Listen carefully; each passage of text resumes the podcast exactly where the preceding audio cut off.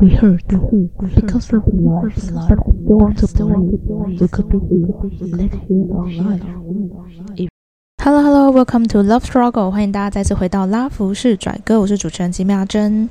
今天想跟大家分享一下我对一些劳动法律的处啊，就是说我之前的工作到现在的工作，其实我都可以算是一种人力资源部门。大家讲的比较后勤的工作内容，就是会跟劳动法令大量的相关。那我的工作单位也都非常强调所谓的依法行政。可是，在这一段时间工作下来，我渐渐可以感受到为什么我们台湾的劳资会这么对立。首先，我先首先我先讲一下，就是我觉得台湾的劳资这么对立，其实是相对来说非常不合理的。因为相较于说像美国。韩国甚至是日本，我们台湾其实是以中小企业为主，目前是有比较多的可能大型的跨国连锁企业进驻台湾，和这些跨国企业呢，他们某种程度大家都认为说他们在法规面上面，他们在制度面上面比一般的中小企业更加完善，所以他们的劳动环境相对来说是比较好一点。OK，所以他可能不在我们今天的讨论范围内。但我想要谈的是，正因为我们台湾是中小企业、家族企业这样的传产，其实资方的经济实力或是他的政治实力，跟劳方的经济实力或政治实力来说，并没有像可能像美国 OK，或者像韩国 LG 的 CEO，他跟他一个员工的经济实力上面会相差这么多。可是我们台湾在劳资冲突方面的对立感，其实并没有比人家少。或许很。很多人会说，我们台湾没有什么劳资冲突啊，我们最多就是罢罢工嘛。我们台湾连罢工都非常非常少，但那并不是代表我们台湾没有劳资冲突，或者是说劳方并没有怨恨资方，或者资方并没有讨厌我们劳方，而是我们台湾在劳动运动上面的意识还不够。我们的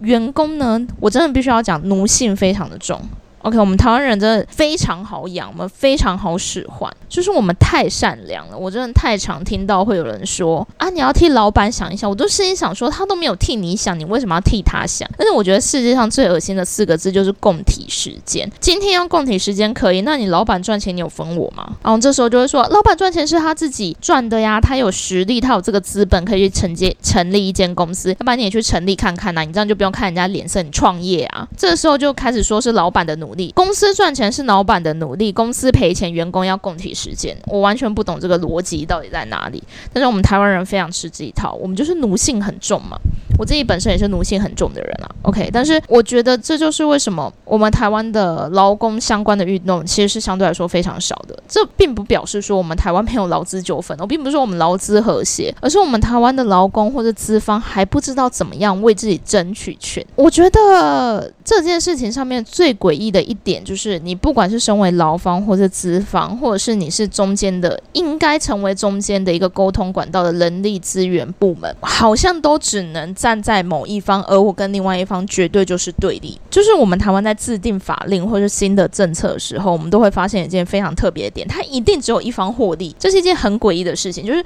它制定不管是一例一休，或者是说呃最低薪资什么的，一定会有一方不满意，只会有一方可能连那一方都不满意，双方都不满意。就我们只会出现双方都不满意，或者只有一方满意，不可能出现双方都满意这件事情。那他埋下一个伏笔是什么？就是说，好像劳资之间只能对立，劳资之间只能冲突，不就变成马克思吗？就是无产阶级，他只能透过革命去推翻喽，永远。劳资双方不可能有沟通，不可能有协商的状况底下，所以我们永远不可能双赢，不可能共生。可这是一件非常诡异的事情，为什么？因为劳动力市场，既然它叫市场，也就是说它是有供给跟需求的。既然有对劳动力需求的那一方，所以才会有提供劳动力的劳工这一方。既然需求跟需求跟供给应该是要互相媒合的，就是像一个可能太极吧，我们应该是要互相有缺角，互相合起来，像个拼图一样。可是。我们竟然只能互相对立，大家有听出这个逻辑不合理的地方吗？就是我们都应该试图在这个劳动力市场当中获利，不管我们获得的是经济的权利，或者是政治或什么，我们都应该要获利的，有这个利益。可是似乎在劳动力市场，只有一方可以获利，另外一方一定会他的利益贬损。OK，一旦我们台湾陷入了这样子劳资双方只能对立的情况底下呢，那就不用讲为什么他。台湾的劳动力环境会这么恶劣了。其实劳动力环境它某种程度跟台湾的就业市场非常密切的相关嘛。一旦劳动力市场是恶劣的，那它影响会非常多的事情。OK，不管是少子化，或者是说我们台湾可能自杀率、劳动这件事情，它牵涉的环节实在太大。你想想看，我们一天有二十四小时，如果我们把它分成八小时睡觉、八小时工作，剩下八小时做是自己的事情，所以工作它会在你人生三分之一的状况。可是你这三分之一却都在在一个冲突的底下存在着，那你的人生怎么可能快乐？你怎么可能会幸福？那它间接就是影响到你的心理健康的状况。而一个国家如果高比例心理不健康的人，他不管是对医疗或是社会成本上，都是一个非常沉重的负担。所以这就是为什么劳动力市场的稳定、劳资关系的和谐是一件这么重要的事情。可是我们台湾却我看不到政府。在这个地方做出相关的努力，为什么会觉得这是政府或者是有利人士必须要来做的？因为不管你是身为劳工，或是你身为雇主，在一个古典经济学来说，人合理来说，人都是自利的。什么叫自利？就是我们都是自私自利的，我们都是为了自己的利益，为创造自己的利益最大化而行动而活着。这件事情是最合理的，所以资方他一定会为了他自己的利益想去。出很多的行动，很多政策，可是他并不在乎这个政策会不会损害到劳方。OK，这件事情也是非常合理。那劳方团体的状况也是一样，所以大家都会制定出一个非常尖锐的政策。此时第三方。的目的就是要让这个政策变得圆滑，让双方都可以接受，创造一个和谐、相对和谐，也就是我们讲的相对平衡的劳资力量存在的一个市场。可是我觉得我现在看起来好像，不管是政府部门或者什么的，我们永远只能站在另一方。说可能我们今天选的是比较呃劳工导向的政党上来，我们就是不断的制定只对劳方有利的政策，资方转管他去死。其实很少会出现这种状况，因为资方毕竟他有强大的经济力、强大的政治力，所以很少会管资方去死。但很长，我们看。看到那个政策是管劳方去死，或者说他制定一个看起来好像是对劳方有利的政策，就是一例一休啊，或者是说呃最低薪资啊。当初制定出来的目的是为了要维持最低的生活标准，但我们现在看得出来，这个政策真的是见狼险嘛，谁都不喜欢。所以我们好像只能制定出一个谁都不喜欢的政策。为什么我今天会这么有感的原因，就是因为我自己现在工作的单位号称是一个必须要依法行政的单位，但是我其实在里面有看到非常多的猫腻所在。什么叫？猫腻，也就是说，身为一个后勤补给，大家都认为我们是后勤补给，人力资源是一个后勤补给的部门，不管是在四部门、公部门或什么的，似乎都是从事行政类科的工作。就像我刚刚讲，甚至在国家考试、劳工行政、一般行政，未来我们可能甚至会被。合起来变成一个综合行政，虽然我们在专业上面不被大家认可，觉得我们是可被高度取代的。其实人力资源这个部门，或是劳工行政这个类科，我觉得它是需要最高度中立的人来担任这个工作里面的承办人员。为什么会这样讲？因为我认为台湾不管是在私部门或者公部门里面，人力资源部门的人员高比例的只为雇主服务。我真的这样子觉得。或许会有很多人资部门的人出来说：“没有啊，我们没有只为雇主服务。”可是我们可以想象，你为员工提供的服务是什么？可能是员工协助方案，可能 EAP，或者是他的心理咨商，或者什么的。这都是他在从事高度的工作内容，可能有压力，可能他在家庭工作之间的平衡失衡了，所以你透过一些额外的协助的方案去协助他家庭工作的平衡，这些都是治标不治本嘛。你给他大量的心理智商的时间，你给他大量心理的智商的服务，给他大量的协助方案，可是你并没有去探讨为什么他的家庭工作会失衡，是不是工时太长，是不是工资太低？OK。我们很少去谈到这个很根本的原因，因为这根本的原因是会撼动到一个雇主的人力成本、时间成本，跟他甚至是我们讲的空间成本。因为一旦每一个人的工时变短了，或者是他的工资提升了，那他是不是代表？换句话说，他这间公司需要的人变多了，OK，所以它好像只代表一个成本的提升。那身为人力资源部门的人，我们甚至宁愿花很多很多的钱去投入协助方案，去请老师来辅导这些人，却不愿意去探讨最根本的原因是什么？因为连在公家机关都有这样子的问题。OK，劳基法定他的，但真的我们在讲一些很核心，我觉得有些劳基法的规定是非常核心的，它才跟你的家庭工作平衡最核心的。不管是育婴留停规定，可能在就业保险法里面的育婴留职停薪的津贴，或者是我们讲对于契约的定义。不定期契约、定期契约，它跟它的劳动权益最密切相关的这些法规命令，反而是大家高比例忽略的。特别是在公家机关里面，我反而更能觉得说，在这些并不是很强制规定的部分，因为劳基法的制定，其实相对来说，虽然大家都说劳基法也太严格了吧，巴拉巴拉巴拉，可是其实我们仔细去看劳基法的法规命令里面有非常多的法规命令是以应为主。什么叫应？就是应该的那个应，说你应该要这样子。比如说，我们不管在年终奖金，如果你是呃全年度没有犯错，那的确你在盈余上面有盈余的话，你应该要分给你的员工们，这个也是应，所以你不分没有关系，不违法。我们其实甚至在我们讲的可能是天灾事变加班里面的规定也是应。什么叫应？就是说雇主可以选择只给你补假或只给你加班费，他不一定要两者都给你。连这种我们讲的天灾事变很重要的加班的法规里面，它都只是应。OK，所以。其实劳基法相对来讲，它已经给劳资双方一个很大比例的协商的空间了。这样的法令制定才是正确的啦。OK，因为我们毕竟要把劳动力市场交由劳资双方，可是这个的前提应该是劳资双方的力量是对等的，劳资双方的资讯是相互透明、相互公开的，还有对谈的权利，而不是在劳资双方还不具备对谈的能力的时候，雇政府方就叫他们去做对谈。因为我觉得这是一个非常不负责任的行为。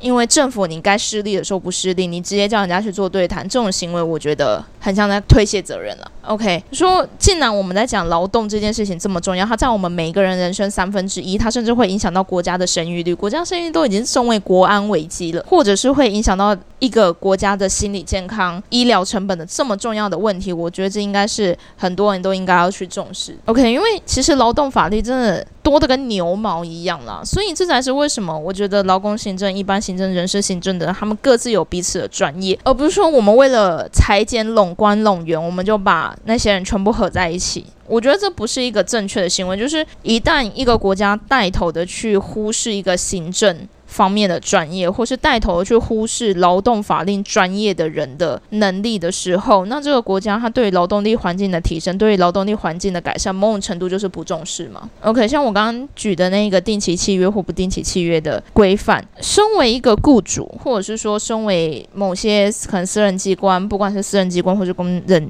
公家机关的人力资源的部门，我们似乎都把劳基法第九条规定的，呃，以不定期契约为主，以定期契约为辅这件事情当成去拘束雇主雇佣不定呃雇佣这些所谓的工读生，或是我们讲定期契约的劳动者的一个拘束，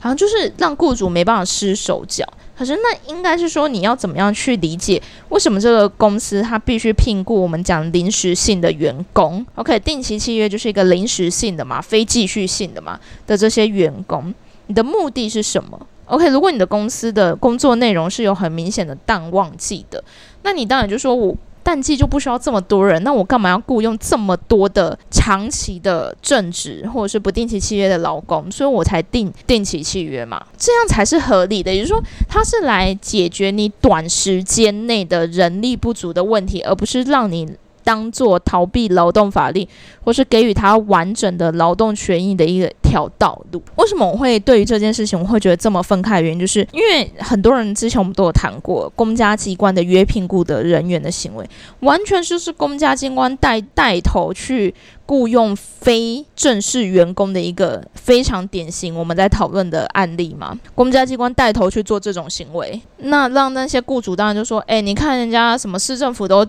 聘用那些约聘雇人员的，那我当然也要雇佣临时的。员工啊，因为相对来讲，临时的员工你必须要给他的权利义务就是少嘛。可是这其实相对来讲也是什么问题？就是如果我们台湾兴起这种感觉，就是每个人都只在他的工作待一点短短的时间，短期的工作代表什么？代表工作不稳定。工作不稳定，相对来讲，结婚率是不是就会变低？如果你工作不稳定，你每天都从事约聘雇行为，或者说你每天就是打打工、兼兼职，你会结婚生小孩很少吧？除非不小心啊，那你生了以后愿意负责，我觉得这反而是一件。非常气魄的事情，我觉得非常少啦。OK，所以整个国家营造出你不把劳动力视为一个珍贵的财产、珍贵的物品，甚至是一个珍贵的力量，是公司的一部分的时候，我们要怎么期许劳方？为他的工作内容附加更多的价值，对吗？如果大家都这么不重视劳动力、不珍惜劳动力，或者是不尊重劳动力的话，OK，所以其实我觉得有的时候在谈劳动法令的。规定的时候就是这样子，很多人都会说，哦，这个法条就只对劳方好啊，那雇主怎么办？OK，那你要知道这个法条它当初制定的目的究竟是什么？就像不定期契约跟定期契约的概念是什么？定期契约的概念它是要给非继续性的短期的，你说这个工作。当这一个契约结束以后，它就不应该存在了。这个工作内容，如果这个工作内容还持续性的存在，那你就应该雇佣正式的员工去担任这个工作内容的人员呐，不是吗？因为如果这个工作内容对你的公司来说这么重要、这么长期、这么继续性的话，那你不是应该？雇佣一个正职人员去担任他的承办人员吗？那如果你的公司长期都是不定时的临时性的工作，那每一次的工作内容都不太一样。可能不管你是可能公关公司的，你可能每一期都需要不同的人来担任这个可能现场服务人员或什么，你每一段的活动都需要不同特质的人来当服务人员，那 OK 啊，对吗？你不可能为了这一场活动，然后聘用一一整年的人，或是。